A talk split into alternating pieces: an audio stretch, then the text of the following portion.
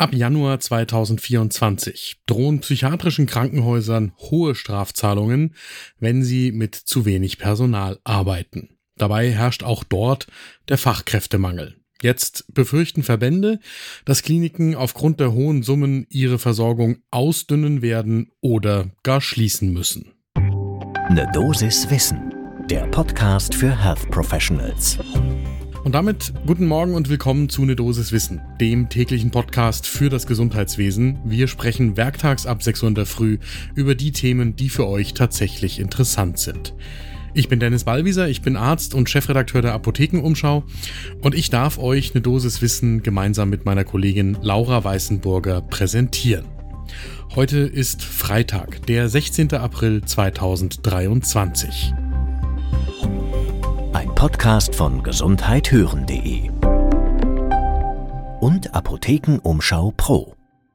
In der Psychiatrie, da sollen Kliniken also ab 1. Januar 2024 Strafen zahlen, wenn sie zu wenig Personal haben.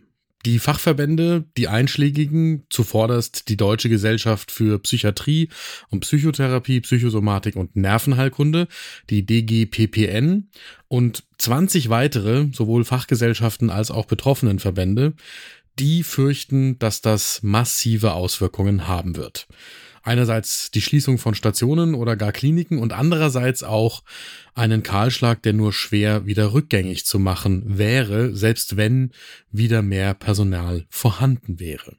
Deswegen fordern diese mehr als 20 Fachgesellschaften und betroffenen Verbände jetzt vom gemeinsamen Bundesausschuss, dass die geplanten Sanktionen wieder zurückgenommen werden. Gemeinsam haben sie am 7. Juni ein Positionspapier veröffentlicht und haben das Ganze verbunden mit einer Erhebung der Bundesarbeitsgemeinschaft der Träger psychiatrischer Krankenhäuser und des Lehrstuhls für Psychiatrie und Psychotherapie an der Universität Regensburg. Wir verlinken das Ganze natürlich in den Show Notes, mit der sie begründen, warum diese Sanktionen keine gute Idee sind. Wir haben dafür mit Andreas Meyer-Lindenberg gesprochen.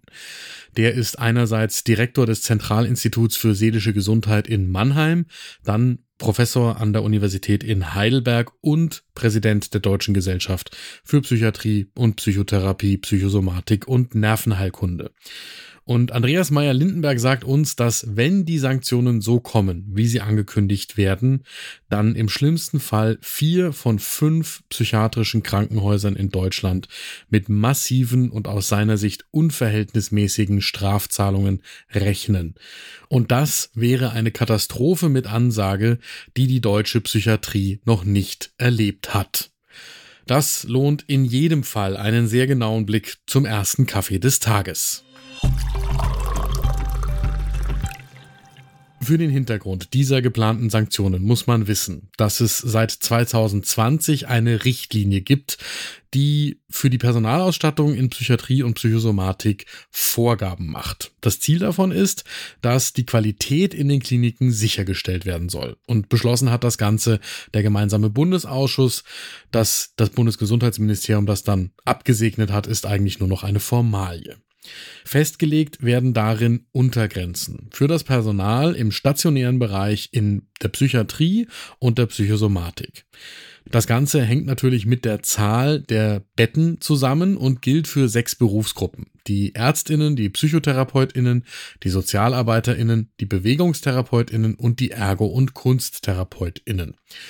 Und wenn diese Untergrenzen eben unterschritten werden, dann greifen Sanktionen, und das war seit der Einführung noch nicht scharf geschaltet, sondern diese Sanktionierung mit den hohen Strafzahlen, die gilt jetzt ab 1. Januar 2024. Und da steht drin, dass wenn in einer Berufsgruppe innerhalb eines Quartals die Vorgaben nicht erfüllt werden, dass dann die Strafzahlungen fällig werden und zwar auch dann, wenn zum Beispiel Personal durch Krankheit ausfällt. Das heißt, das ist schon sehr deutlich, viel deutlicher, als man das aus anderen Bereichen kennt. Wir sprechen häufig über die Notwendigkeit, klare Vorgaben machen zu müssen, wie das Personal in Kliniken eigentlich ausgestattet sein müsste. Das Interessante finde ich an der Stelle, dass ich es noch nie so scharf ausformuliert gefunden habe, wie ausgerechnet in der Psychiatrie. Und ich finde es schon eine spannende Frage, warum es das eigentlich in der Psychiatrie so gibt, während das in anderen Gebieten, wo ja der Personalmangel genauso krass ist und wo man genauso über die Qualität angesichts des Personalmangels diskutieren müsste, ich von diesen Sanktionen in der Form noch nichts gehört habe.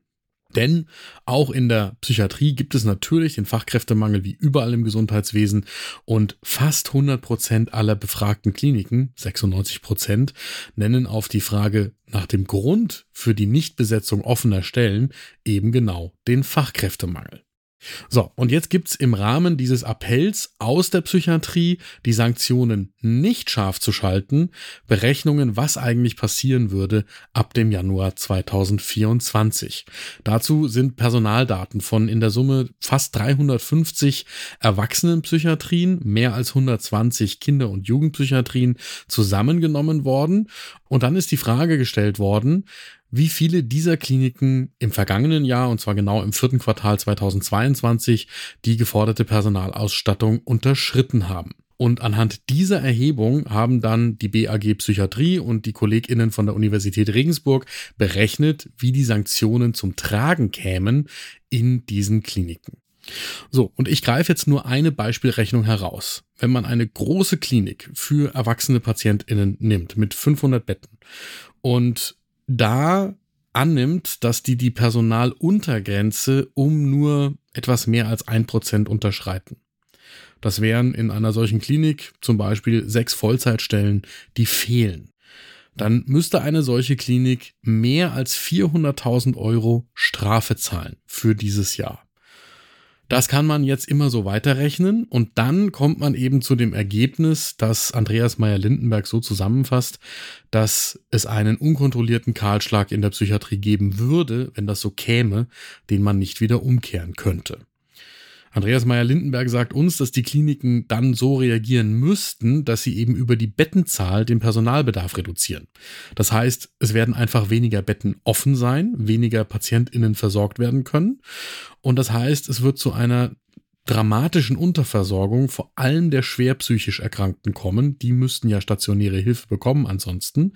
Und die können ja auch vom bereits ebenfalls stark überlasteten ambulanten System nicht aufgefangen werden.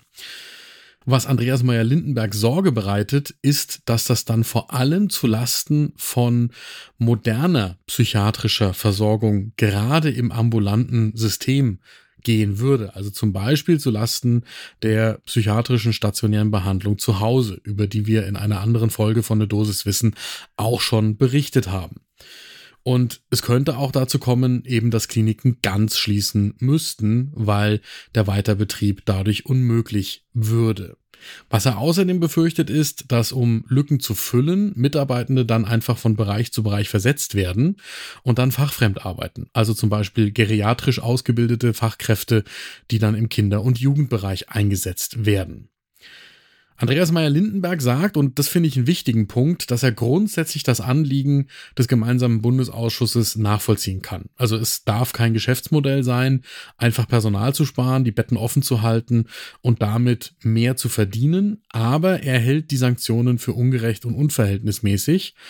Und auch er weist eben darauf hin, dass es auch in anderen Bereichen der Medizin Personalvorgaben gibt, aber in keinem anderen Bereich der Medizin so hohe Strafen geplant sind oder schon realisiert wären wie in der Psychiatrie. Er hält es zum Beispiel für selbstverständlich, dass man den nicht verwendeten Teil des Budgets bei nicht eingesetztem Personal zurückbezahlen müsste, aber die um ein Vielfaches höheren Strafen, die hält er nicht für vertretbar. Was die DGPPN und die anderen Verbände stattdessen fordern, ist eine klare Unterstützung dabei, Personal überhaupt zu gewinnen, auszubilden und dann für die Psychiatrie auch einsetzen zu können. Dafür müsste aber, so Andreas Meyer-Lindenberg, der gemeinsame Bundesausschuss zuallererst beschließen, dass nicht ab 1. Januar 2024 die Strafzahlungen wirklich umgesetzt werden.